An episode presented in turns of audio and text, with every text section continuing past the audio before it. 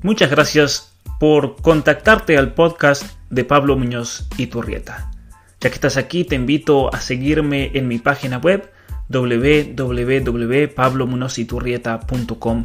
Ahí encontrarás cantidad de artículos, especialmente anuncios de libros, entrevistas y todo el material necesario para formarte bien en esta batalla cultural.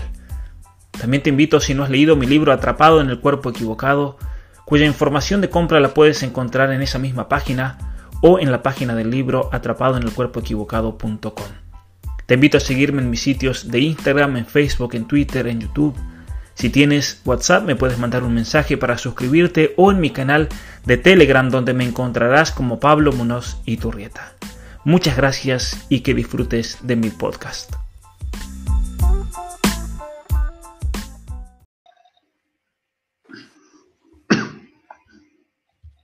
Muy buenas tardes, queridos amigos, y saludamos a todos nuestros suscriptores de los tres canales, eh, Patricio Alonso en vivo, Comunidad Hispanista y e Historia con Patricio Alonso. Este, no es que yo sea un ególatra, estas son siempre ideas de Marcela, mi coequiper, que le mete mi nombre a todo. Eh, yo siempre digo, yo soñaba con tener un canal que se llamase Tierra a la Vista o Rodrigo de Triana. No, no, no, no. Olvídate, la única manera es con tu nombre. Así que en eso estamos. Bien, el tema de hoy. Primero voy a decir por qué voy a tocar este tema. Me dijeron muchos amigos, Fernando Romero Moreno, mucha gente dice, vos tenés que conocerlo a Pablo Muñoz y Torrita. Y yo dije, ¿quién es? y me mandaron un montón de videos.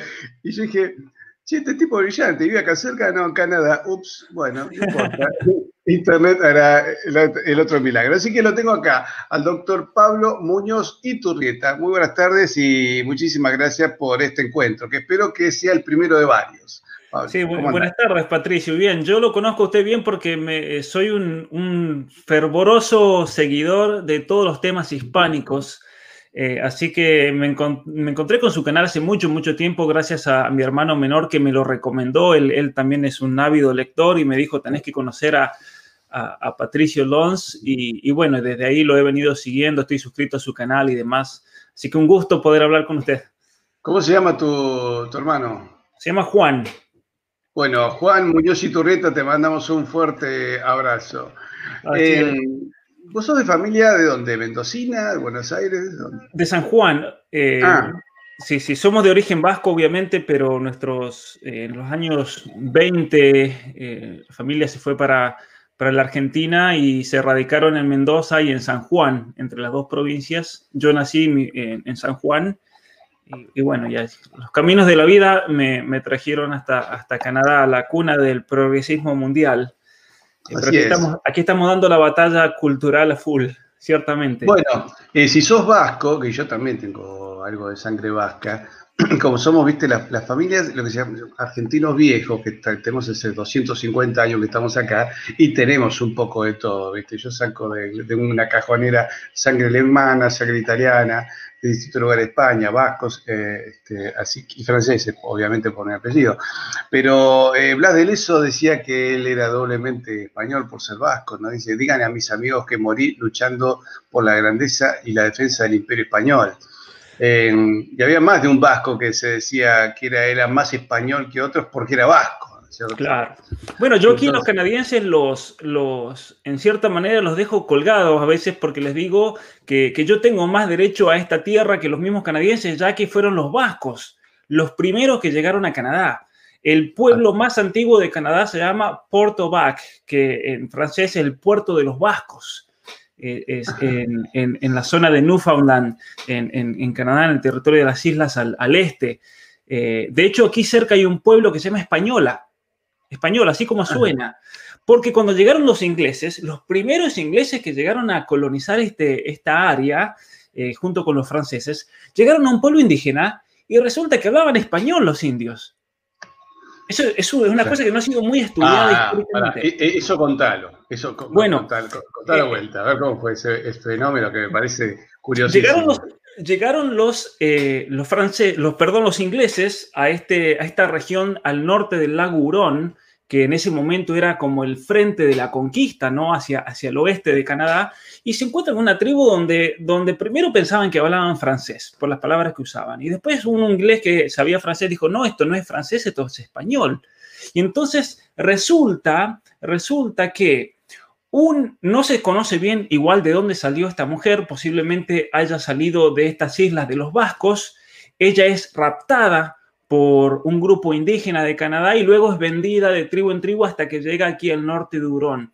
Esta mujer de origen español le enseña a sus hijos a hablar español y por eso esta tribu, esta tribu que, se encuentra en un pueblo que hoy en día se llama española gracias a la mujer, la española, de hecho los mismos indígenas le decían la española al, pueblo, eh, resulta que, ha quedado eh, en la historia, ¿no? Entonces cuando los, los ingleses llegan llegan a, este, a esta zona, a este territorio, ellos mismos le comienzan a, decir eh, el río español, porque esos indios que andaban ahí hablaban español, ¿no? Es, es, una cuestión que no se ha estudiado mucho, he tratado este verano, de hecho fui a este, a este pueblo, he tratado de, de, ver en archivos históricos y demás, no es mucho lo que se sabe, lo único que se sabe es que hablaban español los indígenas. o sea, no se, sabe, no, no, se sabe el nombre de aquella valiente española. No, no se sabe, solamente se sabe que le decían la española y ella misma se decía a sí misma como la española, porque los otros los, en las mismas tribus le decían, ¿de dónde? ¿Cuál es tu tribu? Ella decía española yo soy la española, ¿no? ¿Y, habrá sido vasca? La verdad que no lo sé, pero es posible. Es posible porque de hecho eran vascos los que venían a la zona del puerto de los vascos, como se llama, eh, y venían en persecución de ballenas. De hecho, los vascos hay, hay de hecho, eh, testimonios históricos de que llegaron a la bahía del Hudson, que sería lo bien al norte, ya en el círculo polar ártico, donde está el norte de Ontario y de Quebec. Los, los vascos llegaron a introducirse ahí y fueron los vascos, de hecho, los que encontraron resto de los vikingos. En, en, esta Terranova, perdón, la, misma Terranova no, no se llama así por, una, por unos marinos vascos. Claro, son los, son los mismos vascos los que le llaman Terranova, son los vascos los que le ponen el puerto de los vascos a ese pueblo, que es el pueblo más antiguo de Canadá. Esto, esto es antes incluso de que lleguen los franceses, los ingleses en, en todo el, el, movimiento de conquista, después de todo lo que fue el Tratado de Tordesillas y demás, ¿no? Los, españoles. Sí, curioso, hace no muchos años, por un problema entre los pesqueros vascos, vascos, eh, pesqueros vascos de, España y Canadá, hubo hasta un problema diplomático bastante grave. Este, casi una situación cuasi bélica, pero tuvieron con un problema no, hace, no, hace, muchos años. Eh, ahora estos vascos llegaron, a, a, ver, primero llegan los vikingos, en el 1200 y pico llegan los dominicos incluso a evangelizar Groenlandia. Groenlandia tiene un pasado católico. Bueno, eh, Groenlandia, totalmente, sí. Eh, recordemos a ver que toda la historia comienza con Eric el Rojo, que es expulsado de Islandia en, en el año 800 y tantos eh, por haberse metido en una, pelea en una taberna, mató a un hombre y los irlandeses, como sabemos en la, ley germánica, la pena de muerte era expulsarlo para siempre al, hombre.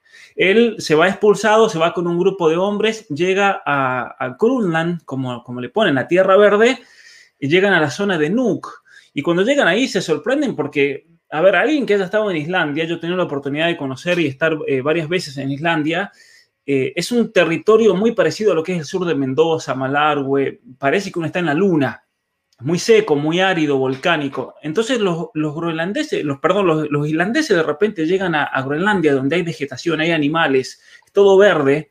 Eh, recordemos que todo el sur de, Groenlandia es un paraíso, es muy verde, es muy parecido a la zona de Bariloche, con bosques. Eso muchos no, lo saben, en Argentina tienen la idea de, de, Groenlandia como una tierra de glaciares. Sí, como un cubito, ¿no? Claro, llegan, llegan alrededor del año 900 y ellos se establecen.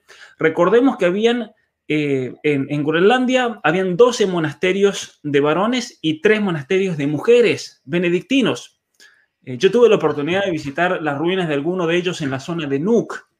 De hecho, en Nuuk, en lo que es hoy la catedral de la iglesia luterana danesa, ahí tienen ellos un trofeo que lo han robado, obviamente, del báculo de está eh, tallado en diente de ballena el bánculo del obispo, quien era el abad de Groenlandia. Los groenlandeses tenían incluso su sede episcopal en, Groenlandia. Están las, están las sagas groenlandesas que se han, se han mantenido están de hecho las cartas que, mantenían los distintos priores o los abades, el obispo de Groenlandia con eh, la Santa Sede ¿no? en, el, Vaticano. De hecho, en la librería vaticana están las, copias de las, sagas groenlandesas, que son muy, pero muy interesantes, y en esas sagas ellos cuentan cómo van a un territorio donde habían viñas. Ahora, sabemos que la zona donde habían viñas era la zona de, los grandes lagos. Ellos llegaban por el lago Ontario la zona del Niágara, ya que en el Niágara hay una viña, un tipo de, viñedo, de uva, que es nativo de la provincia de Ontario. De hecho, es un, es un, tipo de uva eh, que está prohibido eh, plantarlo. Eso yo me enteré hace dos semanas.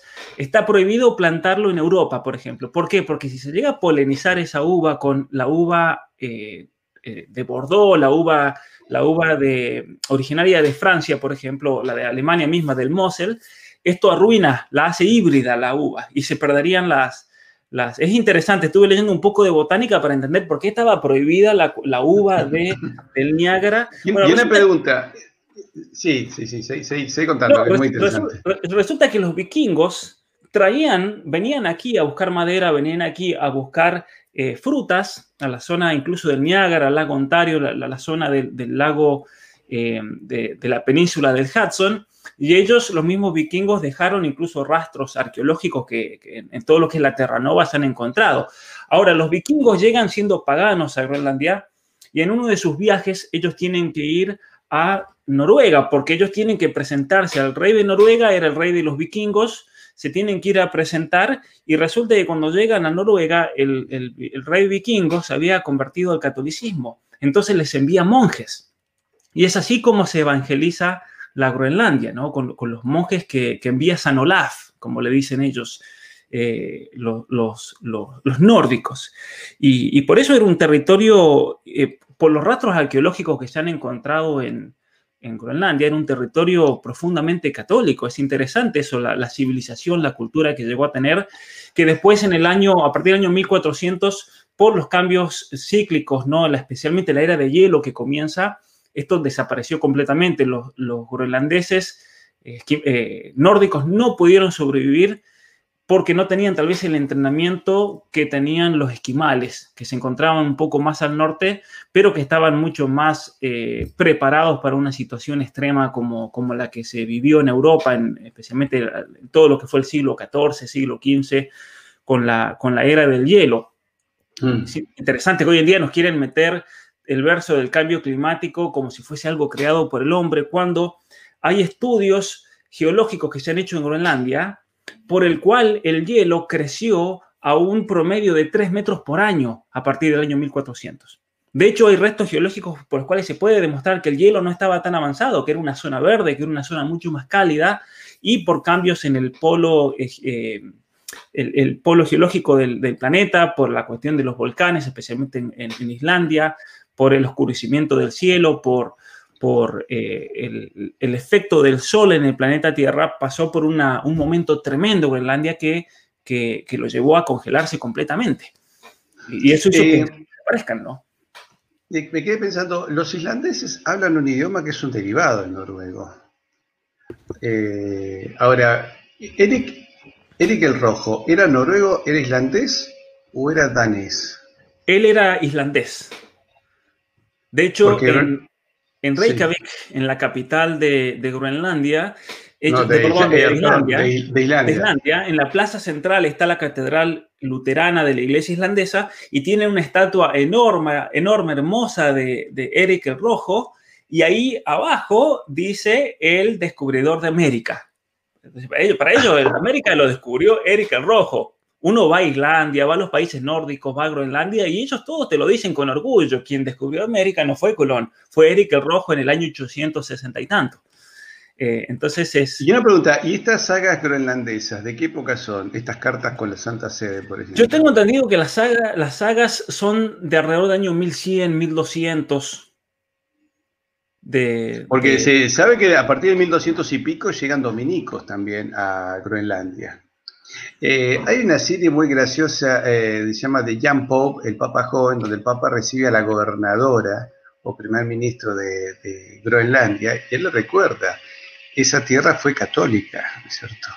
Eh, eh, originalmente y le da todo un discurso sobre, sobre el origen católico de Groenlandia.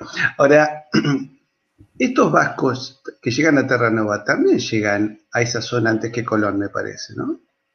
Yo no sabría decirlo, la verdad. No, no he estudiado en profundidad este tema como para decir, bueno, a ver, eh, no, he tenido el tiempo. Eh, lo que, pasa, es que lo que hay que diferenciar es ir, claro. descubrir o llegar, y la otra es asentar civilización. Claro, y crear una cultura.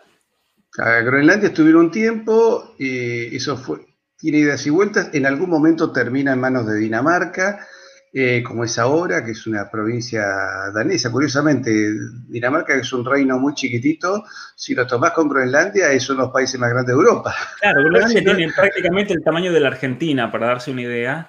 Y, tienen una especie de independencia que es muy rara, porque en realidad es un protectorado, dependen totalmente y económicamente de Dinamarca. Dinamarca tiene como conocemos, esta gran multinacional Maersk, por ejemplo, la compañía de, transporte marino más grande del mundo, ellos tienen sus oficinas centrales y de logísticas en Nuuk, en la capital de Groenlandia, porque es una manera de, ellos no pagar tantos impuestos, tienen muchas ventajas impositivas, ¿no? Y entonces es la manera que tiene eh, Dinamarca de tener una presencia humana para que no se la robe Canadá, Rusia o los Estados Unidos, que le tienen unas ganas tremendas a Groenlandia.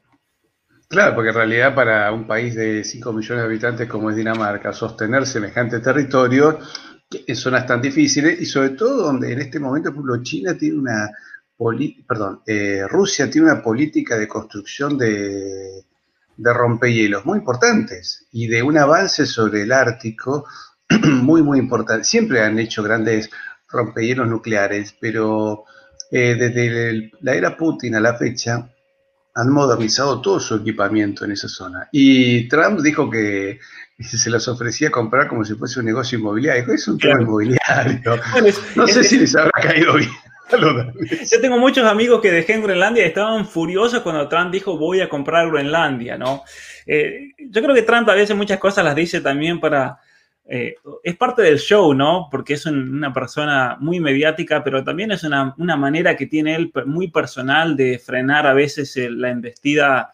Yo creo que la, cuestión de los chinos también, los chinos le tienen una unas ganas enormes a, Groenlandia. De hecho, los chinos han estado haciendo ofrecimientos por la espalda al actual gobierno nativo groenlandés para que dejen de estar desde las manos de, Dinamarca y caer bajo, bajo las garras chinas, ¿no? De hecho, la verdad que sería un cambio poco feliz para los nativos de Groenlandia, ¿no? El tema es que los nativos de Groenlandia, esto también para que lo entiendan los que están escuchando, que, tal vez si desconocen los, los, movimientos migratorios que se han dado a lo largo de, los últimos 2000 años, el pueblo groenlandés habla el, eh, el idioma esquimal, ellos no les gusta decir el esquimal, ellos hablan el inuit. El inuit es un dialecto chino, es un dialecto que proviene y, tiene parentesco con el mandarín, eh, que es el mismo dialecto que hablan muchas, muchas tribus aquí eh, de esquimales en el norte de Canadá. Ellos originarios de, son originarios del norte de la China y ellos hacen todo una, un movimiento masivo muy grande por el estrecho de Bering, por Alaska, después el norte de, el norte de Canadá, llegan a Groenlandia y en Groenlandia se separan en dos grupos, los, los Inuit, un grupo que va para el oeste, el otro por el este, y se encontraron 500 años después en el sur. Y cuando se encontraron en el sur no se entendían, eso es muy interesante. No se entendían a sí mismos porque había evolucionado el lenguaje, pero eh, los estudios filológicos que se han hecho hacen eh, una comparación de todas las lenguas inuit que se hablan desde Alaska por Canadá y Groenlandia a dialectos que se hablan en el norte de la China. Hay muchas similitudes, ¿no? Tiene un, origen, un origen asiático. Entonces también... Bueno, pues de, ahí que es curioso también que el ejército chino se ha planteado la ocupación de América, porque si todos los pueblos nativos de América son de origen chino, por lo tanto nosotros simplemente iríamos a recuperar. No, una cosa es que haya tribus eh, de chinos que hayan emigrado voluntariamente o tal vez escapando de alguna situación, eh, yo, pero eh, la verdad, la civilización en América la construye la Europa cristiana. Eso es, una realidad. No sé que me quedé pensando en, esa mujer, en esa española que les enseñó eh, a esa tribu, ¿no? Hablar español y seguramente los cristianizó, los civilizó. Debe ser todo, debe haber sido toda una odisea. Lo bautizó todo, seguro. claro, vos sabés que cuando Pánfilo de Narváez se va al sur de lo que hoy es Estados Unidos, comete una serie de tropelías. Entonces, eh, los indios se enfrentan contra él. Entonces, el gobernador de Cuba manda a un joven oficial, Juan Ortiz, que tenía 18 años. Fíjate qué, qué, hombres y qué avanzados que eran. Con 18 años ya tenía muy claras ideas. Anda a capturarlo este Pánfilo de Narváez. Llega al sur de Estados Unidos, los indios lo ven venir y dicen, otro, otro blanco más que nos viene a molestar. Lo atacan, le matan a todos sus compañeros, pero él se salva porque la hija del cacique se enamora de él. Este, fue un flechazo directo y le empezó a decir a mamá, lo quiero para mí, lo quiero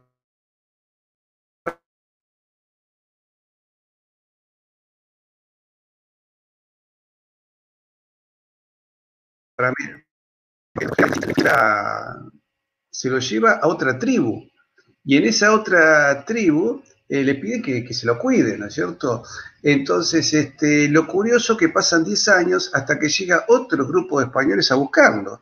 Y los españoles andando se encuentran con una tribu de indios. Cuando se preparan para un enfrentamiento, los indios le dicen, no disparéis, soy cristiano. Llama mucho la atención. Ciertamente. Tenía acento andaluz, se pueden charlar con ellos y dicen, no, porque acá hay un muchacho que le tuvimos que dar refugio, que se llama Juan Ortiz, porque le quemaron los pies, les cuentan toda la historia terrible, ¿no? Entonces, este, van y hablan con este muchacho y él dice, y sí, me trataron bien, entonces los, les enseñé el catecismo, los bauticé, les enseñé a hablar español, les enseñé a leer y escribir. Y entonces, le, dio toda una civilización eh, católica española en 10 años. Dice, pero usted tiene que volverse. Entonces, cuando él se despide de los indios, los indios lo, lamentaban porque le habían tomado un cariño enorme. Entonces, este, y cuando él vuelve, escribe toda la historia, su historia de amor con esta india. Y resulta que un tal John Smith andaba por España, se compra el libro, lo traduce, le cambian los nombres, se pone a él de personaje, en vez de Juan Ortiz, John Smith, y se inventa el nombre de Pocahontas, que es un nombre aborigen, pero de las lenguas del, norte de Estados Unidos o del, sur del Canadá. Claro, la zona donde yo estoy, de hecho, es, toda esta zona, eh, el Pocahontas.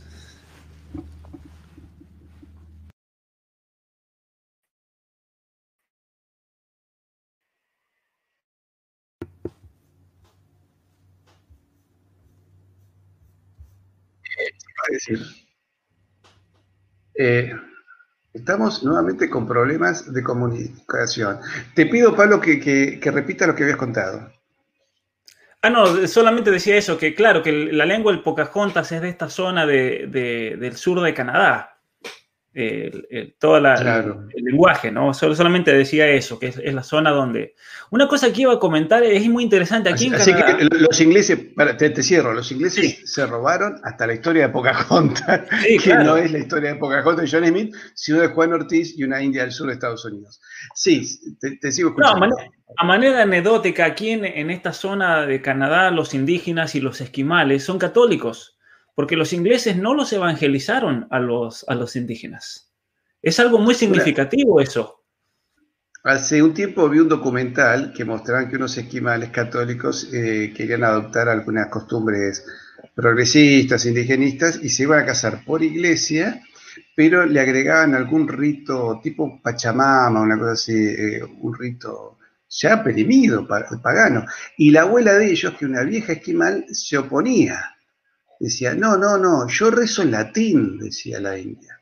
Esto no, esto es una verdad, esto es volver a retroceder varios siglos para atrás, decía. Eh, eh, pensé que los esquemales incluso hacían sacrificios de, los, de sus ancianos, ¿no? Los, mandaban al hielo a morir, eh, hubo canibalismo también entre ellos, entonces para ellos el cristianismo fue un salto adelante.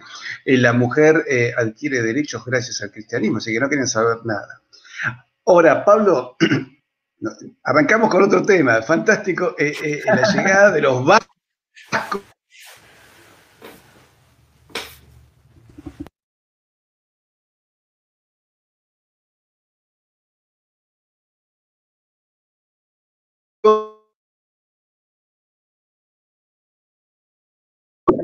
Canadá.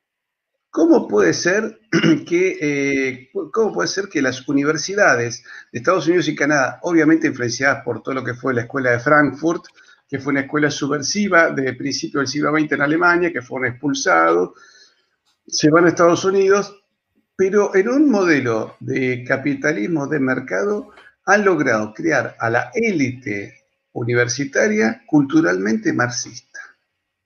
Contanos un poco cómo se ha dado eso. Es un tema muy, muy interesante y a la vez muy complicado de, explicar por la misma teoría que, desarrolla la, escuela de Frankfurt, en, primero en Alemania y, luego en Estados Unidos, especialmente a partir de la Universidad de Columbia. Hay, eh, hay que recordar, y esto a modo de anécdota también, la escuela de Frankfurt se hizo con dinero argentino.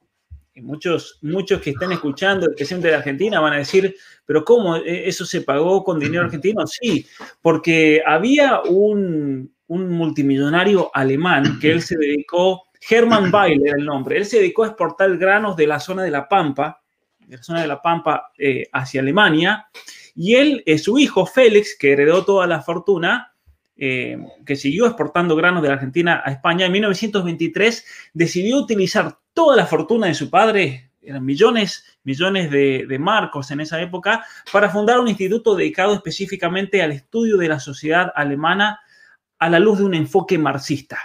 Entonces, este alemán, Weil, con el dinero que había ganado en la Argentina, convoca a los pensadores comunistas más importantes del momento en Alemania y eh, entre ellos fundan el Instituto de Investigación Social que estaba junto a la Universidad de Frankfurt en Alemania, por eso se le llama la Escuela de Frankfurt, ¿no? Ahora, en el año 1933, ¿quién sube al gobierno en Alemania? Sube Hitler. Y por lo tanto, eh, estos, estos marxistas se tienen que ir, se van en, en un momento a Génova, están ahí por dos años. Y lo interesante es que Rockefeller, la Fundación Rockefeller se los lleva a los Estados Unidos en el año 1933 para que continúen sus estudios, para que incluso estén al servicio del gobierno de los Estados Unidos. Recordemos que ellos estuvieron en varios departamentos del gobierno de los Estados Unidos, ellos estuvieron detrás de los servicios secretos, de la formación de la CIA, en, los Estados Unidos. Ellos estuvieron detrás de varios proyectos de ingeniería social que eran, eh, eran muy funcionales en su momento a las políticas exteriores de los Estados Unidos, pero también eran funcionales, funcionales a la Fundación Rockefeller, a todo lo que estamos viendo hoy en día eh, en el programa de las Naciones Unidas y demás, toda la agenda globalista. De hecho, estos, hombres, personajes de la Escuela de Frankfurt, eran, ellos se decían a sí mismos internacionalistas, no existía todavía, todavía la, palabra, la palabra globalista. Pero, ¿qué es lo central de la Escuela de Frankfurt? Eh, que los mismos norteamericanos o, ciertos eh, referentes de, la, vida pública y política de Estados Unidos traen a Estados Unidos y se cavan su tumba, por así decir, porque es lo que hoy está eh, sufriendo en gran medida toda esta batalla cultural los Estados Unidos. La teoría crítica de, la Escuela de Frankfurt lo que hace es tratar de encontrar un método para las ciencias. Siempre para la ciencia ha sido el problema del método. ¿Qué método vamos a utilizar? Y lo que ellos hacen es crear un nuevo método de estudio científico, un método que conjugue todo lo que es la teoría de, Freud con la teoría marxista. Y eso a ellos le ponen el método de la crítica eh, o de la teoría crítica social. Es decir, analizar, analizar la sociedad desde un punto de vista más pragmático y que traiga una revolución social. Y es así entonces que ellos para lograr eso, y esto es interesante tenerlo en cuenta también, rechazan la noción de objetividad. El conocimiento no puede conocer nada objetivo. Entonces ellos abrazan una especie de relativismo absoluto, ¿sí? Porque el conocimiento para ellos está incrustado en un proceso histórico, en un proceso social. Eh, para que, a ver, eh, se entienda eh, hoy en día con un ejemplo concreto, con toda la imposición de la ideología de género, el fundamento que se usa para justificar la teoría del género es la autopercepción, los sentimientos de la persona. Esto en la teoría crítica vendría a significar lo siguiente. Si la persona se siente así y se autopercibe, es, eh, es así como esa persona constituye su propia realidad. Y por lo tanto, esa realidad tenemos que darle, eh, tenemos que darle una protección legal, tenemos que llenarlo de derechos, de planes sociales y demás, porque es así como esa realidad se, se manifiesta. Eh, y es así entonces que ellos van eh, desarrollando esta teoría crítica eh, para comprender la sociedad y especialmente por la crítica, por la crítica de, las estructuras sociales y demás. Pero recordemos, y, para esto hay que tener en cuenta que ellos, ellos toman profundamente el análisis hegeliano de la historia, de la dialéctica, ellos toman el, análisis marxista de la lucha de clases y, lo que hacen es transponerlo a ciertas ideas sociales o ciertas eh, ideas eh, culturales para tratar de, realizar una dialéctica y una especie de lucha y de oposición. Entonces, eh, por ejemplo, la lucha del hombre contra la mujer. Entonces, la opresión del hombre contra la mujer, que eso da lugar al feminismo. El feminismo es un, fruto de, la escuela de Frankfurt. Hay que liberar a la mujer de, su familia, de su esposo. la lucha entre el ser humano y la naturaleza que es todo lo que vemos en el, ecologismo, por ejemplo. El ecologismo es todo un fruto de la teoría crítica social. Eh, la lucha del ser humano con los animales, que es toda la ideología del antiespecismo. Es decir, destruir todas esas categorías de ser humano, de vaca, de cerdo, eh, de tal manera que ya no podamos creernos nosotros superiores, sino que somos todos iguales. Toda la teoría del antiespecismo, que eso también viene de, profundamente de esta crítica social. Lo que la Escuela de Frankfurt hace entonces es un método de pensamiento, es un método de ver la realidad por la cual debemos criticar, es decir, destruir. Nosotros en la universidad en Canadá, en chiste, los estudiantes decíamos eso. Crítica significa destrucción en realidad, pero crítica es la manera linda de decirlo para que no te vean como un fanático. Crítica social significa destruir todas las instituciones sociales, todos los conceptos eh, por medio de, la dialéctica propia del marxismo para dar lugar a nuevas realidades. Entonces, destruir la realidad del hombre y la mujer para dar lugar a la idea de identidad de género, por ejemplo. Eso es un ejemplo clásico de hoy en día, de lo que estamos viviendo, ¿no? Eh, destruir la idea de matrimonio para darle lugar a nuevas realidades, diversidades sexuales, destruir la realidad del embarazo para ensalzar el aborto como un derecho, por ejemplo, lo que estamos viviendo en Argentina hoy en día. Y es, así. Eh, vos sabés que esto del, del, especismo, eh, que te interrumpa, eh, se ve mucho en el cine, ¿no? El otro día vi eh, una de las tantas versiones, secuelas de Jurassic Park, donde se llevan unos dinosaurios de una isla hasta Estados Unidos. Y ahí una nena decide liberarlos de las jaulas porque están vivos, como yo, dice.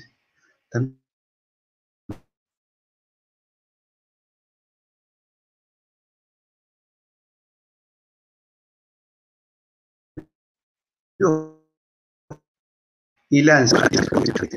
No, no, no convivimos con ellas.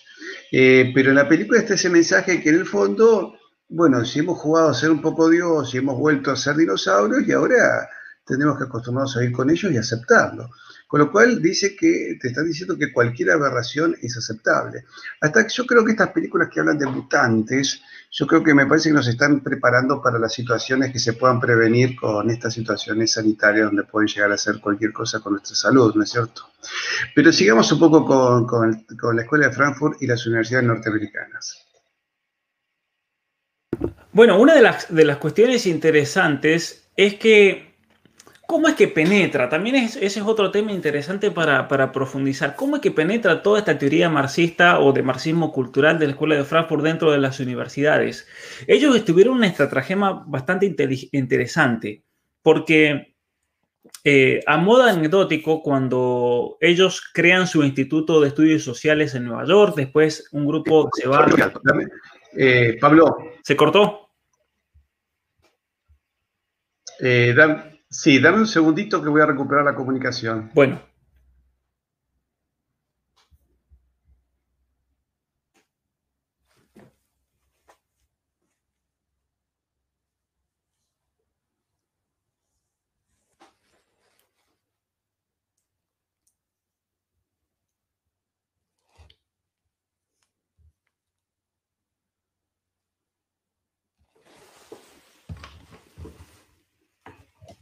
Creo que ahí se escucha mejor. Perfecto. Ahí te escucho mejor, sí. Entonces estamos en que esta gente ingresa en las universidades de Estados Unidos. Ellos ingresan a la Universidad de Columbia en primer lugar y luego de la Universidad de Columbia. ¿Por qué? Eh, a ver, para entender, la Universidad de Columbia está en el pleno centro de Nueva York, en Manhattan. ¿Por qué van ahí? Porque Rockefeller, de hecho, los, eh, los financia económicamente eh, tanto para su propio instituto, la Fundación Rockefeller, como para eh, estar al servicio del gobierno de los Estados Unidos. Y luego ellos, eh, ellos se dividen, un grupo, esto también es otro dato interesante, un grupo se queda en Nueva York, otro grupo se va a la ciudad de Los Ángeles a trabajar en Hollywood. De hecho, ahí en, Hollywood ellos organizan otro instituto y comienzan a influenciar en toda la producción cinematográfica y demás del, mundo, del mundo de la filmación, del mundo, eh, del mundo artístico. Eh, ahora bien, lo, que hay que tener en cuenta principalmente, yo creo, de la, de la Escuela de Frankfurt, para que los que están escuchando, están viendo, se den una idea, es que en definitiva ellos quieren combinar el análisis marxista con el psicoanálisis de Freud para poder socavar, y esto es textual, para poder socavar las bases cristianas del occidente. Porque ellos se dan cuenta, ellos se dan cuenta de que si se debía realizar una revolución política de corte marxista en Europa y en occidente, el obstáculo más grande que existía era el que había ya señalado Gramsci, que era su mentor intelectual, por así decir, su padre intelectual, que era el catolicismo. El catolicismo era el, bloque o el obstáculo más grande que, había para una revolución comunista. Entonces, había que destruirlo y ellos comienzan a diseñar distintos, eh, distintos objetivos que van a tratar de ir, eh, por así decir, destruyendo o debilitando nuestra civilización. Una de las primeras cosas que plantean ellos ya en el año 1923 es el lograr una revolución de corte sexual. Eso ya se plantea en el año 23, que eso se, finaliza. Hay una especie de primera revolución sexual eh, que se da a cabo en los Estados Unidos con Plan Parenthood, especialmente por el trabajo de, de Margaret Sanger, pero luego esto se materializa en los años 60, la revolución sexual de los años 60. Pero en el año 23, uno de los miembros, George Lukács, diseña el primer programa de educación sexual integral para, que también la gente abra los ojos, cuando en Argentina, cuando en Chile, cuando en Costa Rica, en México, quieren nuestros gobiernos imponer estos programas de educación sexual integral, son programas que fueron diseñados y estudiados por la Escuela de Frankfurt para tratar de quebrar moralmente una nación. Porque ellos sabían que, una de las debilidades del ser humano, obviamente, que viene por el lado del líbido, por el lado del sexo y por el lado de la liberación sexual. Eh, y es así entonces que ellos buscan eh, es una escuela muy compleja la de Frankfurt, porque estudiaron de todo. Es impresionante realmente el alcance que han tenido. Pero ellos apuntaban como objetivo único el invertir la cultura y preparar una revolución social. De hecho, ellos decían que el propósito de la escuela de Frankfurt era destruir la estructura patriarcal del hombre blanco cristiano. Eh, por ejemplo, ¿puedo compartir algo en la pantalla? ¿Hay alguna manera de que yo pueda compartir? Tal vez me lo no sé si vos tendría que haberlo recibido yo por correo para poder subirlo, eh, salvo que sea algo que, una imagen que lo pueda mostrar con un libro, ¿no? Ah, sí, sí. A ver. Ahí está. Ahí lo, agregamos. Bueno, cuando, vos, cuando vos veas que yo saco mi, imagen es para darle mayor fidelidad a, a la visualización. Perfecto. Bueno, a ver, para los que están viendo ahí y que vean eh, esta, esto lo saqué de un afiche de la universidad, cuando estaba en la universidad, esto tiene que haber sido hace... ¿Me escucha Patricio ahí? Sí. Bueno, esto que estoy mostrando aquí, esto es un, fruto de la escuela de Frankfurt. Para que entiendan los que no sepan inglés, en el de la izquierda, eh, ahí dice en inglés, esto era en el afiche de la universidad. Eh, en, el, lado izquierdo eh, es, un anuncio que dice, eh, dense cuenta del privilegio que tienen por ser cristianos, por ser blancos. y dense cuenta que este privilegio no debe ser visto como, como una fuente de culpa, sino como una oportunidad para ser más responsable eh, para lograr un mundo más justo y más inclusivo. Entonces, era una invitación. Esta es la oportunidad que te estamos dando para que seas más justo, más inclusivo, más virtuoso. Y teníamos que sacar la hoja de la derecha. Y la hoja de la derecha, ahí dice, chequen el privilegio. Entonces, había que marcar ciertos puntos. El primer punto era, si ustedes estaban física y mentalmente sanos, entonces ya era un punto de privilegio. Si tenían acceso a la educación, otro punto de privilegio. Si eran cristianos, otro punto de, privilegio. Si eran cisgénero, es decir, heterosexuales, otro punto de, privilegio. Si eran hombres, otro punto de privilegio. Si eran, eh, si hablaban inglés de modo nativo, otro punto de privilegio. Si eran ciudadanos canadienses, otro punto de privilegio. Si eran blancos, era el último. Había que marcar. Y entonces las personas que tuvieran el puntaje más altos, en la universidad los categorizaban como los opresores más grandes que tenía la universidad y por lo tanto le tenían que dejar su posición ya sea para tomar una clase, para, para hacer una actividad, para, para cualquier cosa que nos podamos imaginar a una persona que tenía un privilegio menos. Entonces era una manera de dar puntuación a los estudiantes de acuerdo a los privilegios. Mientras más privilegios, más el nivel de opresión y por lo tanto, según esta teoría, más impuestos tenés que pagar, tenés que, tenés que dar parte de tu salario a otra persona que no tiene eh, ese nivel de privilegio, tenés que si, vas a aplicar un trabajo, por ejemplo, hoy en Canadá por ley, te, te, te, chequean el privilegio y si sos de una comunidad, una minoría menos privilegiada, te tienen que dar el trabajo a ti, por ejemplo, por ley. Entonces, si, la persona es, homosexual, es una lesbiana, es LGBT, es un negro, una lesbiana, un indígena lo que sea. ¿Por qué? Porque lo que buscaba la, la escuela de Frankfurt era buscar esos elementos de opresión presentes en la sociedad y a partir de ahí realizar una revolución y un cambio social absoluto. Eh, de tal manera entonces de que, de que se pueda abolir esa supuesta lucha de clases eh, y de poderes a lo largo de la historia que se ha ido perpetuando especialmente por culpa del cristianismo. Entonces, esto es, la propuesta ideológica eh, en un caso concreto de la escuela de Frankfurt, para que se entienda bien. Eh, sí, sí, sí, es clarísimo. Y hemos visto incluso una actriz, creo que era Emma Watson, que pedía disculpas por ser blanca, ¿no? O sea, se ha, llegado a la tilinguería, ¿no? La estupidez absoluta, donde lo que se busca es que cada persona pierda totalmente su identidad. Y con la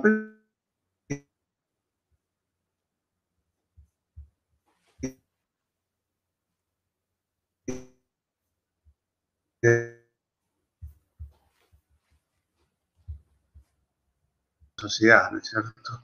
Donde a duras penas los matrimonios tienen hijos, cada vez menos, y esa sociedad se va muriendo.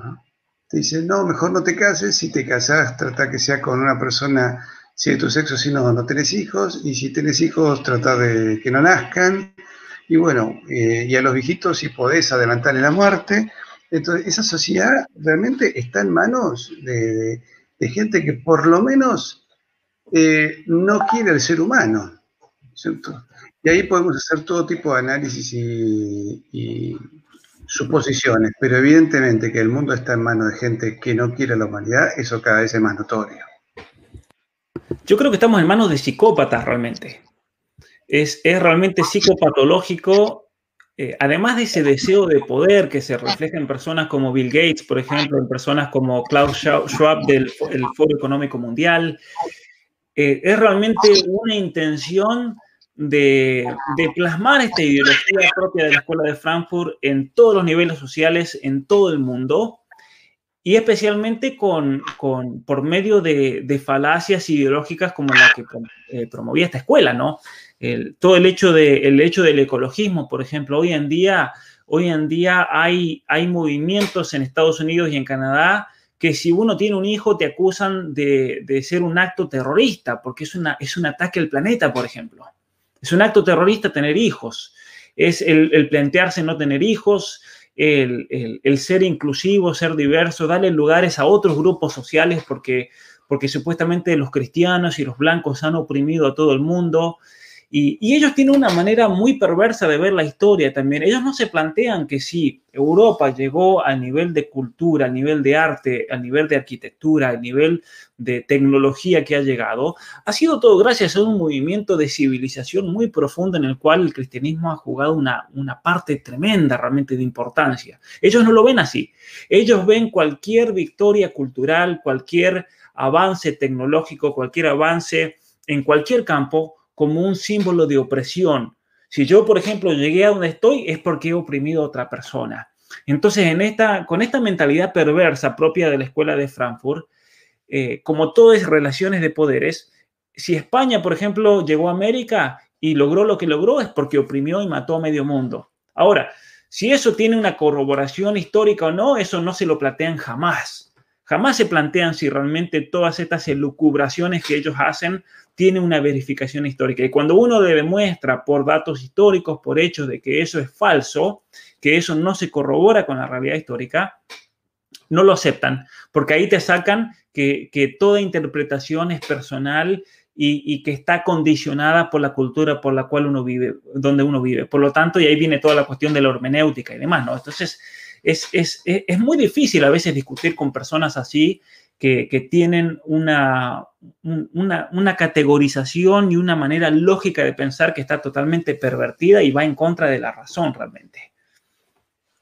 Y bueno, sí, uno nota incluso que en el ambiente de los historiadores norteamericanos, salvo aquellos que tienen una formación clásica por lo general, en realidad todo, a ver, todo pretendido historiador que caiga en el marxismo cultural o en el gramscismo eh, entra en contradicciones permanentes con una dialéctica pseudocientífica y academicista muy rimbombante, muy barroca, pero vacía de contenidos y totalmente alejada de la realidad.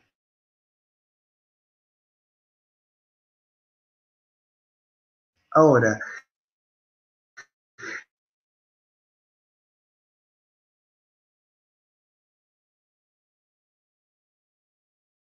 eh, eh, Pierre Trudeau avanzó sobre la identidad europea del Canadá. Fue el que le cambia la bandera al Canadá, ¿no es cierto? Sacándole eh, la Union Jack de, una esquina de la bandera para ponerle una hoja de maple como le podía haber puesto los cuernos de un ante, ¿no es cierto? En realidad es bastante caprichoso ese diseño. Eh, y los canadienses, bueno, en su momento lo aceptaron, se nota que ahí no, hubo reacción. Eh, la corona británica no sé si habrá dicho nada, algo, pero eh, ya el padre avanzó en eso. me acuerdo la madre, Madame Trudeau, era una mujer escandalosa. Ahora este muchacho ¿Tenía, además de eso, algún pergamino en la política como para llegar a primer ministro? Absolutamente nada, esa es la gran paradoja. Esa es la gran paradoja porque aquí eh, hay, gente, mucha gente que está furiosa con, con, Trudeau, pero para entender esto, en Canadá no se elige el primer ministro. Acá, en Canadá lo que se hace es elegir a los representantes en el Parlamento, lo que equivaldría en Argentina a elegir a los diputados, y son ellos los del partido con más escaños en el Parlamento los que a dedo eligen a una persona y eligieron a Justin Trudeau, una persona que el único historial que tiene es haber sido instructor de snowboard en dos temporadas y haber reemplazado en clases de teatro en un centro de educación pública en Vancouver, nada más. Es un, es un, es un hombre en su, juventud y, y vida, los primeros años de vida adulta, que vivió de los millones de su padre. Eh, su padre, como mencionaba, una persona eh, profundamente marxista, marxista cultural, un, claro ejemplo realmente de, del pensamiento de la escuela de Frankfurt, un, joven entonces Trudeau, Justin Trudeau, que, que mamó de todo este socialismo identitario y que por lo tanto es muy funcional también a todo esta, este globalismo y a toda esta agenda, esta agenda identitaria a nivel mundial. Yo creo que por eso lo eligieron.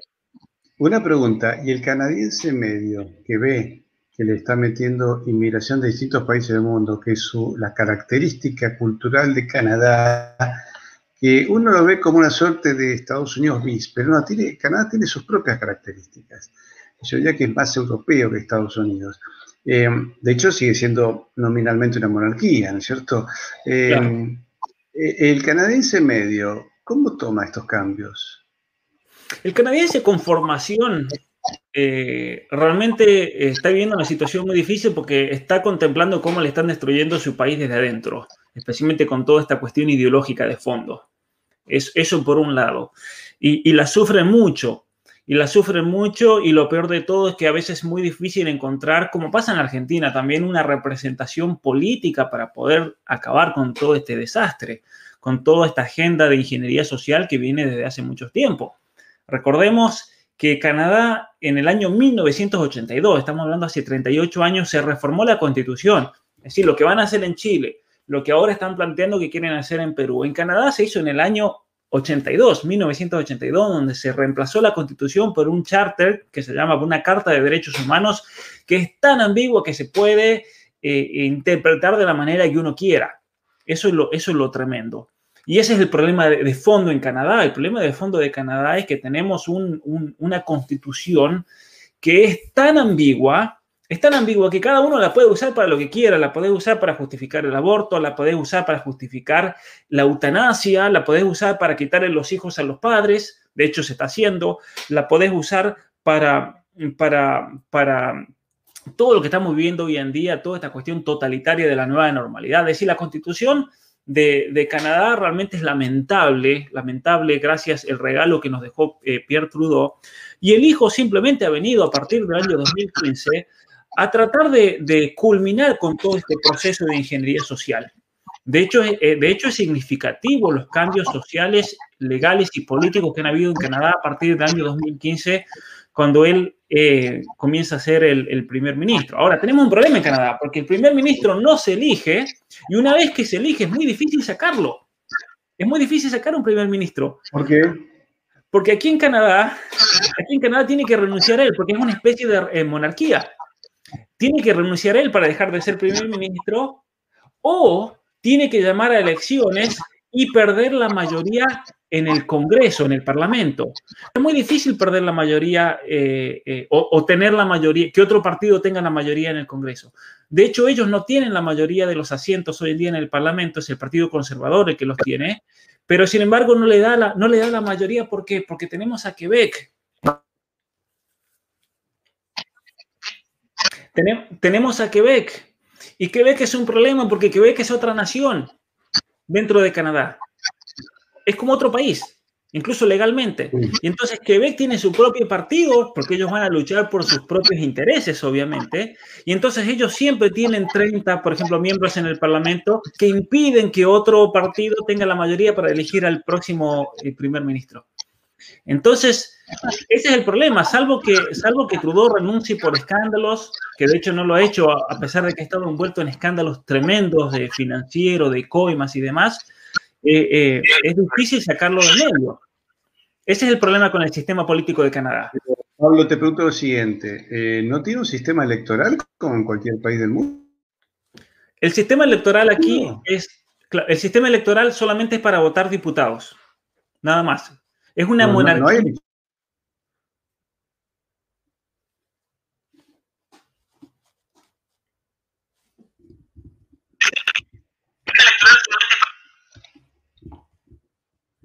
En Canadá, ¿me escucha bien ahí? Sí, sí, sí, vos seguís hablando. Tenemos unos terribles problemas de conexión cada vez peor. Acordate que en la Argentina el gobierno ha prácticamente estatizado Internet. Claro, sí, no, es terrible. Eso fue hace semanas. Y a partir de esa decisión donde avanza sobre Internet, empezaron los problemas de todo tipo. Además de que volvieron los cortes de luz que hacía años que no había en Argentina. Y tenemos corte de luz, corte de internet, y muchos me critican, dicen, comprate un equipo nuevo, y nos está pasando a muchos eh, que, tenemos este tipo de, de, cortes en el servicio, presumo que debe haber interferencias, presumo que debe haber vigilancia, ¿viste? Ahora hay un, una nueva entidad que se llama Nodio, no odio sería, que va a vigilar lo que digan los medios, eh, va a vigilar... La cuestión del género y demás con todo el novio. Sí, sí, sí. La especie del Ministerio de la Verdad de 1984.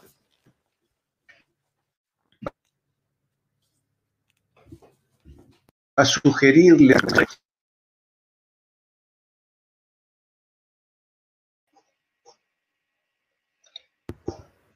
O sea que Canadá está mucho más progresista que nosotros. ¿Cómo es eso?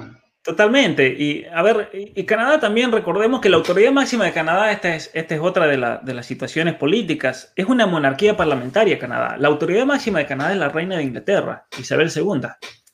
Ella es la autoridad máxima de este país.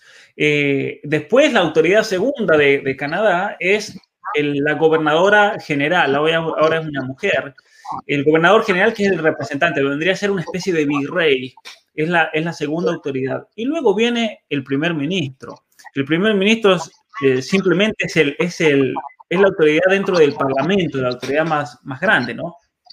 Eh, ¿Qué pasa en Canadá? Que en Canadá, como no tiene mayoría Trudeau, entonces tiene que transar, como decimos en Argentina, con el Partido Comunista, que es el NDP, y tiene que transar con el Partido Quebecois, el bloque de Quebec, para poder imponer toda esta agenda. ¿no?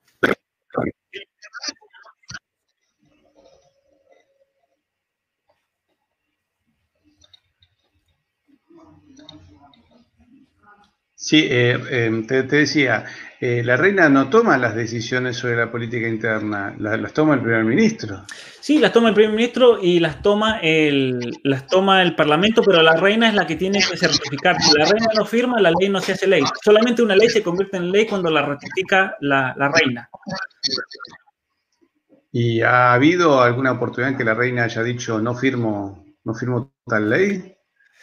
No, han habido oportunidades en las cuales en los últimos años la reina ha intervenido en cuestiones legales. Por ejemplo, hubo un caso tremendo de dos jóvenes menores de edad que, raptaron a una chica, la prostituyeron, la, drogaban, eh, la prostituían a cambio de droga. Entonces, cuando la policía de Ontario finalmente descubren a, este caso, como eran menores de edad, no los podían condenar y y la reina los hizo mayores de edad. Así que se acabó el problema. Los condenaron como mayores de edad porque la reina sacó un decreto y los hizo mayores de edad, por ejemplo. Eh, ese tipo de intervenciones han habido en los últimos años, relacionadas a crímenes generalmente, ¿no? Eh, para, incluso eh, dar una condena más fuerte de la que había dado el juez. Y después en el otro caso en el cual ha intervenido la reina es cuando hay un empate. En el, cuando hay un empate en el Parlamento, la que desempata es la reina.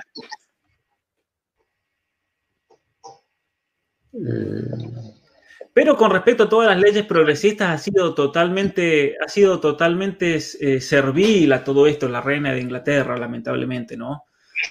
Quien paradójicamente es la cabeza de la iglesia anglicana. Pero sí, que sabemos, viste, que es un, es un cristianismo muerto, ¿no? El anglicano. Claro.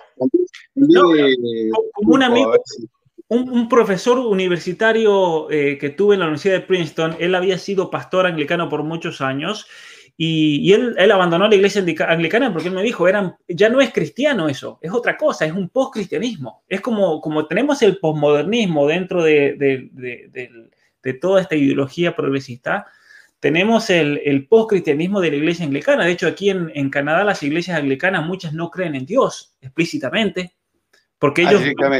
Directamente porque lo ven como una etapa del pasado, de la evolución del ser humano.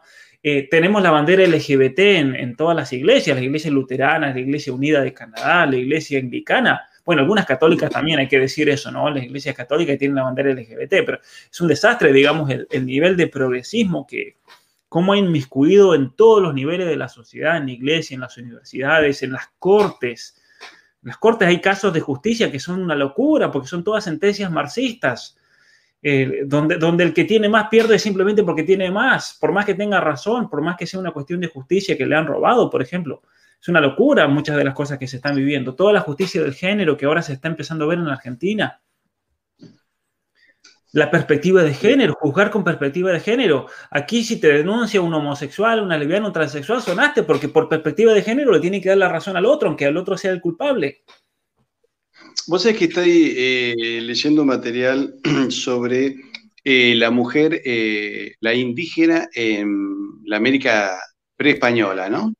Y, por ejemplo, cuentan que se analiza la cultura aborigen desde estas perspectivas que yo diría de sexo, no de género, porque género tiene las cosas, las personas tenemos sexo. Y, por ejemplo, las mujeres de los mexicas, eran mujeres muy sometidas. A mí siempre me llamó la atención por qué el catolicismo en Hispanoamérica siempre fue más mariano que el catolicismo europeo. No es que el catolicismo europeo no lo fuese, ¿no? Pero acá como que se insistía más. Viste que uno ve el catolicismo europeo es más la, imagen del Sagrado Corazón de Jesús, ¿no? Y acá era más siempre la Virgen María. Y era que, claro, eh, las tribus de los mexicas eran tribus guerreras, entonces, la importancia social era la del hombre, el hombre guerrero, el hombre cazador. Y la mujer, entonces vos ves, por ejemplo, esculturas de hombres haciendo acrobacias, cazando, este, haciendo mil, actividades, ¿no es cierto? Eh, generando sacrificios rituales, lo que fuese. pero no, y de mujeres solamente cargando niños. Ahora, ¿qué ocurrió? Estas mujeres eran muy oprimidas y se rebelaban contra los hombres. Los enfrentaban a costa de golpes, de castigos, pero no era una relación es decir, no es que los indios vivían en América como hippies en la región del Bolsón, la Patagonia, cantando canciones de sui generis o los Beatles. No, realmente era una situación espantosa. Y claro, estas mujeres, cuando llega el cristianismo y ven que ya no tienen que entregar a sus hijas para sacrificios humanos, le hablan de Jesús que es un Dios que no hace sacrificios humanos, que Él se sacrifica por los demás y que además tiene una mamá. Vos te das cuenta del cambio que fue para esa mujer, diciendo, ah, ¿cómo que ese Dios tiene mamá? Y sí, tiene mamá, y además es buena. Y aparte, ¿y eso qué significa? Y que la mujer tiene derechos como el hombre. Claro, evidentemente esas mujeres adhirieron rápidamente a lo que ellos llamaban el, el Dios bueno. Jesús era el Dios bueno, porque los dioses de ellos eran malos. Entonces, la adhesión fue inmediatamente a la Virgen y también por eso el rechazo de muchas de esas mujeres a toda influencia protestante, porque vean en el protestantismo una reducción nuevamente de la mujer a un estado de servilismo. De hecho, todos estos movimientos feministas nacen en países eh, de origen protestante. Porque en el mundo español no solo tuvimos reinas, tuvimos gobernadoras, tuvimos virreinas con poder, tuvimos una mujer almirante y tuvimos una mujer que tomó las decisiones para salvar a España y a América en más de una circunstancia. Es decir, la contraarmada de Isabel I pierde cuando María Fernández de la Cámara y Pita, ahí en, en, en, Galicia, en La Coruña, enfrenta a los ingleses y le dice a los soldados que retrocedían, quien tenga honra que me siga y ella mm, termina matando el primer alférez, y después los ingleses contaban que veían una loca que los reventaba a tiros desde la muralla, ¿no es cierto? Agustina de Aragón es la mujer que, hace fuerte a los, a los, hombres para vencer a las tropas de, Napoleón. Acá eh, eh, en Nicaragua tenés la historia de Rafael Herrera que con 18, 18 años dirigió 200 soldados españoles contra 5.500 infantes de marina ingleses y los derrota la, epopeya de Rafael Herrera para hacer una saga de películas. Y en Buenos Aires, en las invasiones inglesas, acordate, Manuela Pedraza, la tucumanesa, que avanza junto a su marido. Cuando su marido muere, ella le arranca el fusil al, inglés, lo mata al inglés y luego dirige ella a los soldados para poder ingresar en la Catedral de Buenos Aires y seguir combatiendo contra la tropa inglesa. Martida Céspedes y sus tres hijas capturan a 12 soldados ingleses eh, eh, en la segunda invasión inglesa, creo, ¿no? Le entregan, no, en la primera, le entregan 11 a Liniers. Uno se lo quedan para marido de una de las hijas. Pero esa particularidad que tenían. Pero la mujer es la que convence eh, al hombre que tenía que ir a pelear contra los ingleses en, Buenos Aires. Entonces, esta cosa del feminismo es una ideología que nace en países protestantes. Entonces, este, yo entiendo la decadencia de, de ese cristianismo fato, como es el anglicanismo o el luteranismo, que salvo honrosas excepciones de algunos pastores que los tipos tienen algo de fe y que a veces han leído algún místico católico y, que han tratado o se leen la Biblia, aunque la, sean malas traducciones, pero se la aprenden de memoria, que tienen fe, pero por ejemplo es una fe muerta. Tiene más fe las sectas evangelistas que, el anglicanismo, ¿no es cierto? O el luteranismo, que sería como la madre de todos ellos, ¿no? Yo creo que eso explica el evangelismo en Estados Unidos también porque es un rechazo a ese protestantismo muerto. Muchos, muchos cristianos evangélicos en los Estados Unidos se salieron de toda esa podredumbre del luteranismo, del anglicanismo, porque no llevaba nada, era una fe muerta realmente, y fue una especie, un rechazo, por eso también todo el resurgimiento de todos estos movimientos, en su momento no carismáticos, evangélicos, en, los Estados Unidos como un rechazo. De hecho, los grupos cristianos pro en los Estados Unidos de origen protestante son los evangélicos, digamos, no los no los tradicionales, los luteranos, los anglicanos, son todos pro aborto, por ejemplo. Es interesante, están a favor del matrimonio homosexual, es un progresismo pero absoluto. Ahora, una cosa que quería comentar, Patricio, que mencionaba de cómo el feminismo se arraiga en países protestantes, pero es interesante también hay un hecho eh, que no es meramente anecdótico. Todos los miembros de la Escuela de Frankfurt eran de origen judío, todos, todos, absolutamente todos, todos estos pensadores. Me vas a meter en un lío con ese tema. No, no lo voy a meter en un lío porque es un hecho es un hecho que estos pensadores, eh, estos pensadores de la Escuela de Frankfurt comienzan a, elaborar la teoría de la liberación de la mujer y a qué tipo de mujer captaron. Esto es una cuestión que me he dedicado a estudiar para un libro que quiero sacar en, el futuro sobre el tema del patriarcado. Y a las mujeres, históricamente, a las mujeres que captaron en los Estados Unidos para que sean las ideólogas del movimiento feminista fueron todas judías, estas mujeres. Y esto es interesante porque eran mujeres que provenían de ambientes ortodoxos en, los Estados Unidos. Venían eh, principalmente de la ciudad de Brooklyn, las afueras de Nueva York, enfrente de la ciudad de Nueva York, de la isla. Eh, venían de ambientes que eran represivos, tal vez, de ambientes muy estrictos, muy rígidos. Y cuando estas mujeres fueron a la universidad y fueron educadas por los eh, exponentes de la, de la teoría crítica social, que les decían que hay que liberarse de todos estos moldes, que hay que liberarse del macho opresor, del padre, del patriarca, es ahí cuando comienza toda la revolución feminista. Si, si, si, si Shulamith Firestone, por ejemplo, eh, ella era judía, eh, después tenemos a esta mujer Friedan, eh, tenemos a Judith Butler, absolutamente todas las pensadoras feministas de los años 60, 70 y 80 venían de familias o de, o de, o de, de entornos familiares eh, de origen ortodoxo, que obviamente se rebelan contra el judaísmo. Y es muy interesante cómo dentro del feminismo radical ellas acusan al judaísmo de haber hecho a Dios un padre, porque el padre es un opresor, ¿no? De hecho, es muy interesante en la literatura feminista, que es fruto de toda esta escuela de Frankfurt, cómo, cómo acusan al judaísmo y luego al cristianismo de haber de haber puesto a Dios como padre y por eso cuando, cuando todas estas teorías vienen a Latinoamérica, adoptan inmediatamente la idea de la Pachamama, es la diosa madre. De hecho, hay toda una rama dentro del, marxismo feminista, que es el, feminismo cultural, que, que surge como una reacción a ese feminismo que niega y destruye a la mujer. Y ellas, estas mujeres dicen, no, pero para nosotros somos mujeres todavía, tampoco, es, tampoco es tanto, para tanto, ¿no? De hecho, están todas, las feministas están peleadas en muchas ramas entre sí. Y esta rama del feminismo cultural, ellas quieren valorizar el aspecto femenino de la mujer y ellos lo hacen buscando una conexión con una diosa madre, que es la naturaleza.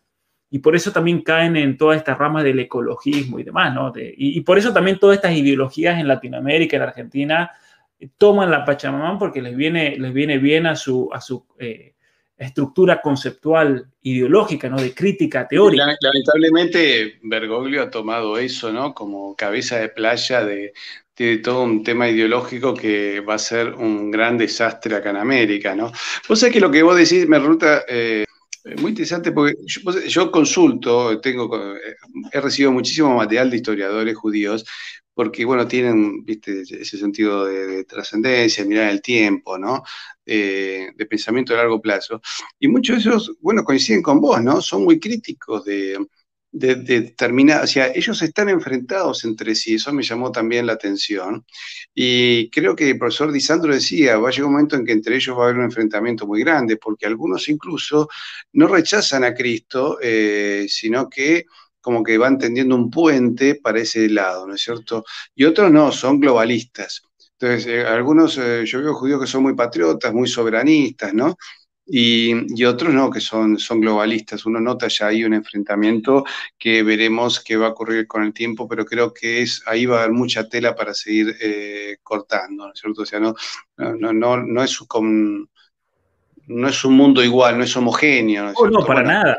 De, hecho, los musulmanes creen que nosotros, los musulmanes creen que los anglicanos y nosotros somos lo mismo, por. Claro. nosotros cristianos. Y hay un mundo de diferencia entre ese anglicanismo que vos decís y yo no sé ya qué, función cumple esos templos, cumple más bien una función social, ¿no? Porque yo veo, el anglicano se sigue casando por iglesia anglicana, pero da la impresión de que es como un, como, una suerte de, evento social, queda elegante. Sí, aquí en Canadá todas estas iglesias presbiterianas, luteranas, eh, de, corte, eh, tal vez las calvinistas de origen holandés no, porque son todavía muy fieles y, son muy tradicionales y, con valores y demás, pero las iglesias tradicionales, luteranas, anglicanas y demás en Canadá son simplemente un evento social. Van a la iglesia el domingo para juntarse con, son todos ya gente mayor de edad, son todos de 70, 80, cuando esta gente se muere, esas iglesias no sé qué van a hacer De hecho, ya cantidad de iglesias hoy en día se han convertido en, pubs, en restaurantes, en, discotecas incluso. Uno ve en Toronto, a veces en Montreal, iglesias anglicanas que hoy en día se han convertido en, centros culturales, en museos, porque, porque no, ya, ya, perdieron sentido realmente. No tienen sentido estas iglesias, no tienen sentido de ser más que ser un club social, lamentablemente. Hay una película canadiense muy interesante, ambientada en el Quebec, que muestra justamente eso, ¿no? En una familia canadiense la muerte de la fe, porque recordemos que el Canadá, hasta los cambios del Concilio Vaticano II, en el Quebec, el Quebec era tan católico como lo era la España del 60, Polonia o Argentina en 1960. Era, una, era un pueblo muy católico. De hecho, se decía que el 95% de los quebequenses iban a misa el domingo 1960. A mediados de, la década del 60, cuando ya se empiezan a meter eh, todos los elementos del modernismo, dicen que baja a la mitad. Y ya sobre eh, principio del 70, ya con, con, la implantación de la misa nueva y de las corrientes nuevas de moral, bajó la cuarta parte y dicen que hoy el 5% de los quebequenses va a misa ha reducido mucho. Y si hay algún tipo de reacciones, porque hay algunos hispanos, hay venezolanos o, españoles que son católicos y que tratan de darle un empuje a lo que queda, ¿no? Ese fuego remanente y volver a tratar de levantarlo, ¿no? Pero me parece que esa es una realidad dentro del daño del marxismo cultural en Canadá, ¿no es así? Totalmente. El caso de Canadá es realmente paradigmático porque recordemos que Quebec, Vamos a hablar de Quebec, no de Canadá. A ellos no les gusta que se hable de Canadá si se habla de Quebec, ¿no? Esa es, otra cosa nacional ahí nacionalista. Pero Quebec y Holanda, estos, estas dos regiones dieron más misioneros a la iglesia en el año, en el siglo XX que todos los otros países combinados. Eso es impresionante. La cantidad de misioneros que salieron de Quebec y de Holanda. Hoy en día, Quebec y Holanda. perdón. Holanda.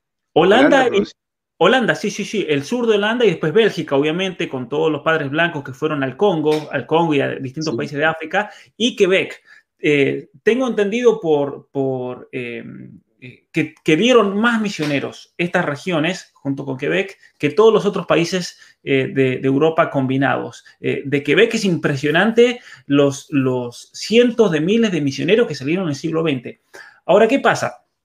En, Quebec está lleno de, conventos y de monasterios gigantes que están todos vacíos hoy en día. ¿Cuál es el problema de fondo? Yo creo en Quebec es un tema que, he tratado de estudiarlo por muchos años y entenderlo. Es uno de, los países o las regiones más seculares del mundo, Quebec. En Quebec hoy en día no se puede ir con una cruz a un edificio público. Uno no puede ir a hacerse una licencia de conducir, por ejemplo, y llevar una cruz. Te obligan a sacártela. Ningún tipo de manifestación religiosa. Es impresionante realmente el, nivel de secularismo que hay en, Quebec. Entonces, eh, eh, en Quebec, por ejemplo, le quitaron a la Iglesia Católica todas sus universidades, le quitaron todos sus hospitales, todas sus obras, eh, por así decir, de, corte social, le quitaron absolutamente todo lo que fue la revolución silenciosa, que una revolución de corte marxista cultural en la cual no se derramó sangre, pero le quitaron todo a la Iglesia. ¿Pero cómo lo hicieron? ¿Simplemente se lo confiscaron por, el Estado, fuerza? Sí, el Estado confiscó absolutamente todo. Sí, sí, sí. Como pasó en Ontario también. En Ontario, el gobierno de Ontario en los años 70 confiscó todas las universidades, a todas las denominaciones. De hecho, a, la Iglesia Católica perdió las universidades, perdió el control.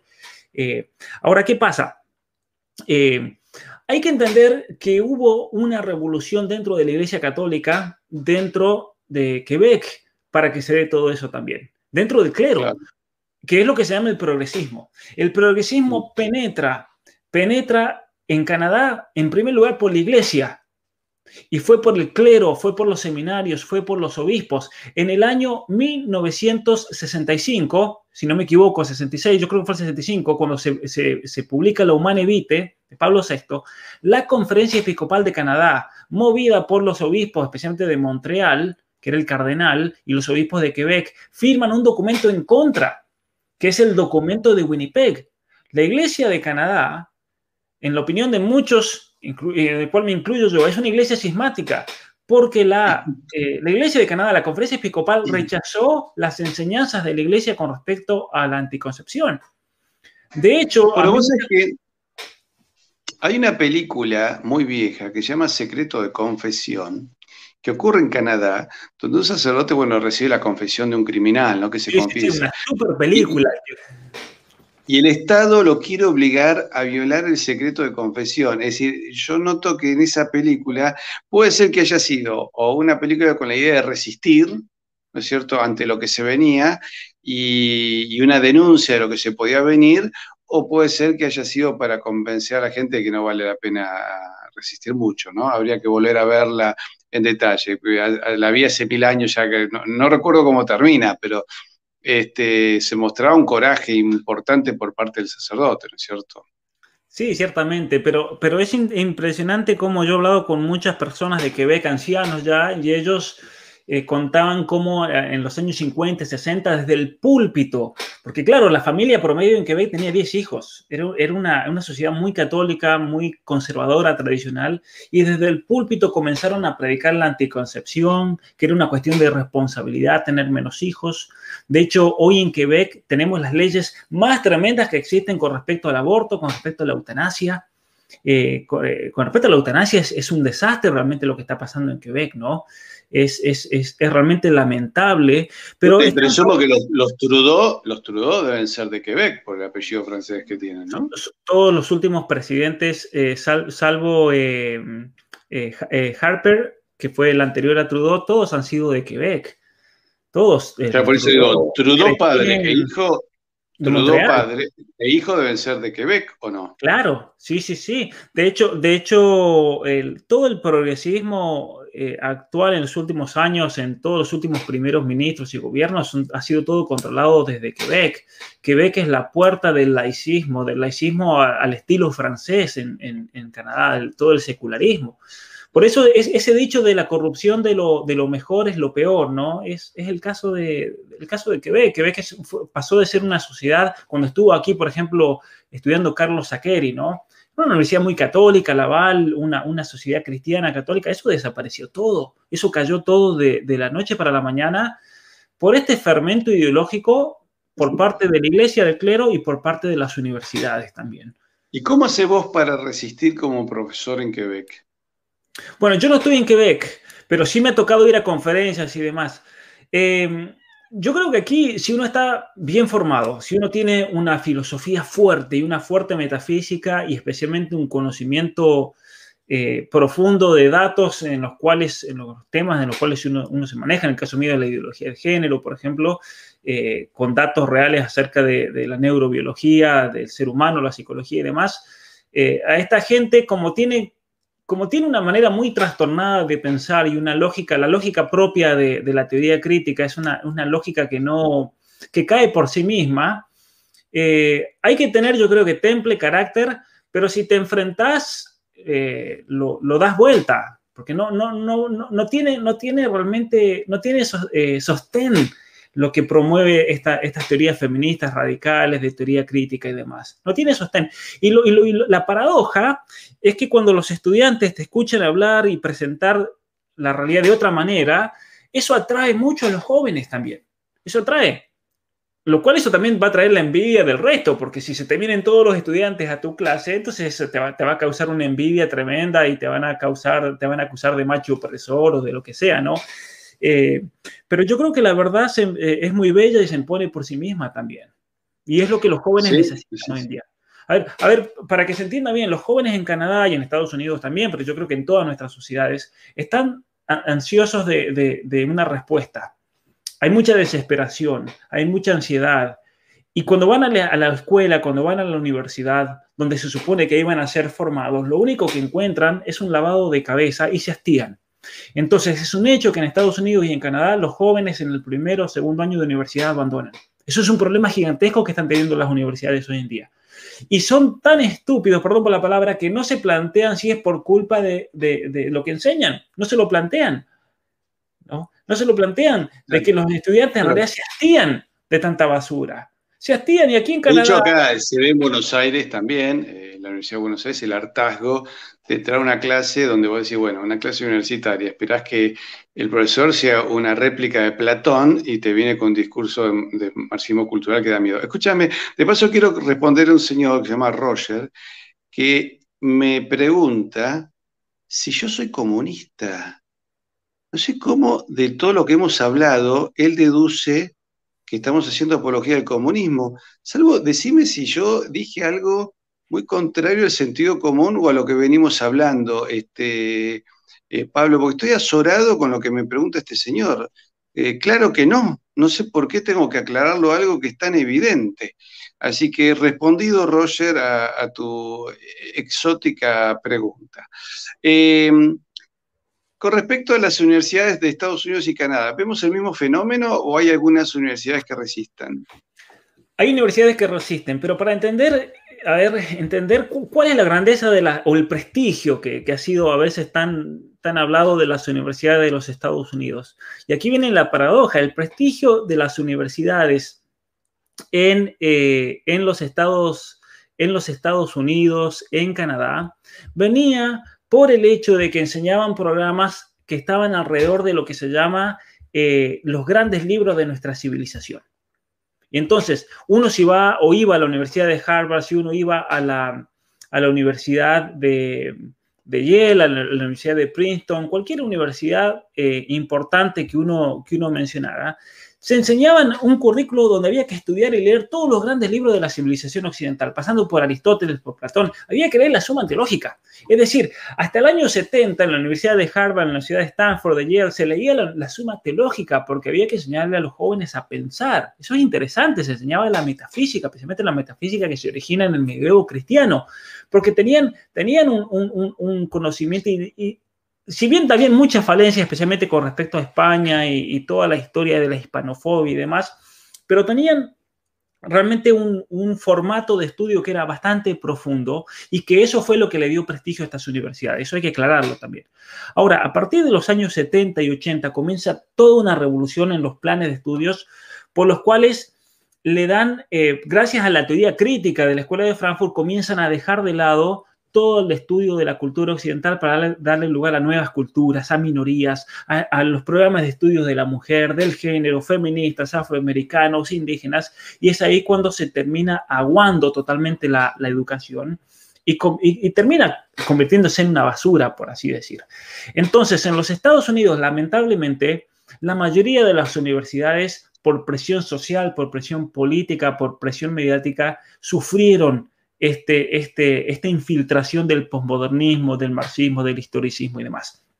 Eh, pero gracias a Dios, eh, ante la urgencia, ¿no es cierto?, de lo que, de lo que estaba, habían muchos profesores universitarios que se dieron cuenta, esto, esto se, está yendo todo a, la basura realmente, y ahí por el esfuerzo conjunto de muchos profesores comenzaron a fundar o refundar universidades de acuerdo a los principios de nuestra civilización occidental. Y es así cuando se funda, por ejemplo, el Thomas Aquinas College, en, California, se funda Christendom College en Virginia, se funda la Universidad de, Dallas, eh, en Dallas, se funda eh, en Kansas, hay un grupo de intelectuales eh, realmente muy importante, el caso de John Senior, por ejemplo, que se van después a Kansas y ahí refundan Benedictine College, el caso de Steubenville, todas estas universidades que acabo de mencionar son las únicas universidades que yo recomiendo para estudiar en los Estados Unidos porque son las únicas universidades donde realmente van a aprender a pensar, van a aprender a...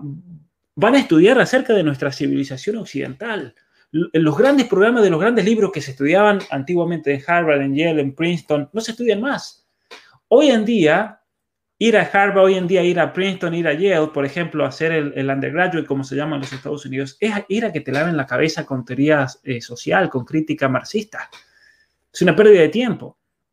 Por, lo cual terminamos teniendo, eh, mira, María Elvira Rocabaría un día dijo, analfabetos hubo siempre. El problema es que ahora salen de las universidades.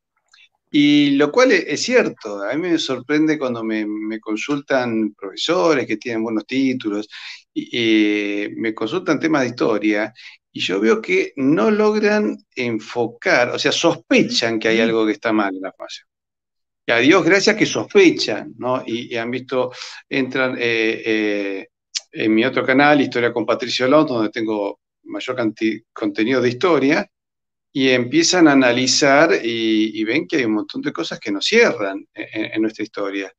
Y ahí se empiezan a hacer preguntas, pero tienen que hacer, eh, digamos, un cambio de paradigma. Es como si tuviese que volver a estudiar todo. Lo mismo pasa en otras ciencias. ¿eh? Uno escucha a personas que están en otras áreas de otras ciencias, no vamos a decir cuáles porque si no, pero dicen que Yo voy a decir, en la materia está destruido. Y claro, tienen que, como que rehacer todo porque lo que aprendieron, que se, suponía que servía para servir a los demás, termina por, no servirlo. No, digamos, lo, saca totalmente fuera de contexto, les pone paradigmas e ideas que son absolutamente caprichosas y que no sirven, eh, no, sirven para, para, la función para que supuestamente se formaron.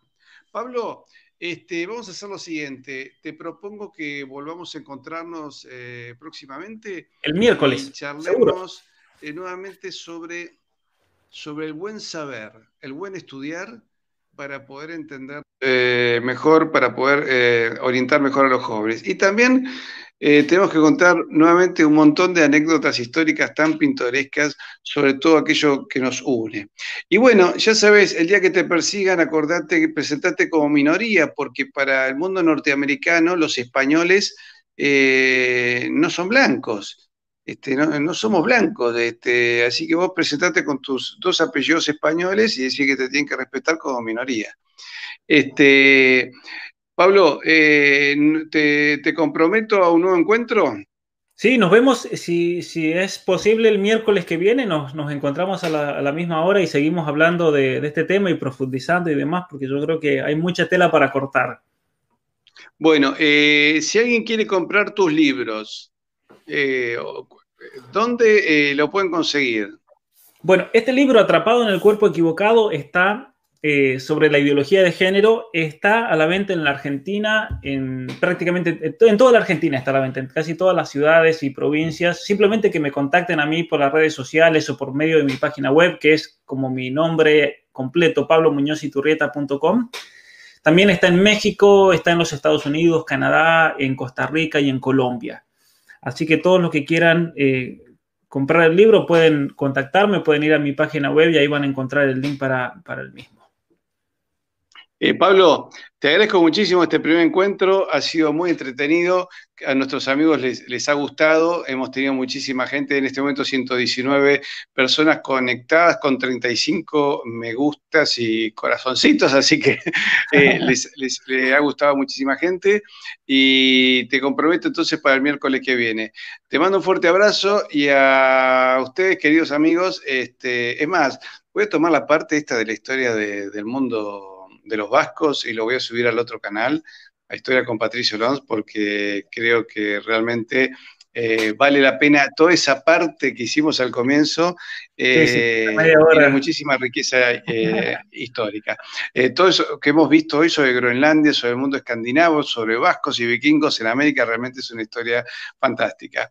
te mando un fuerte abrazo y a todos, queridos amigos, a suscribirse aquellos que nos quieran dar una mano con el canal, unirse.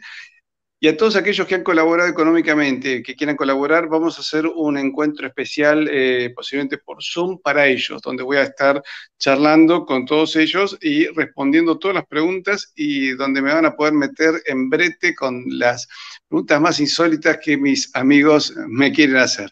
Así que les mando un fuerte abrazo y mañana nos vemos con José Paparelli también a las 4 de la tarde para hablar de la actualidad española, el viernes con Gretel Ledo y la semana que viene nuevamente con Pablo. Pablo Muñoz y Turreta, te mando un muy fuerte abrazo.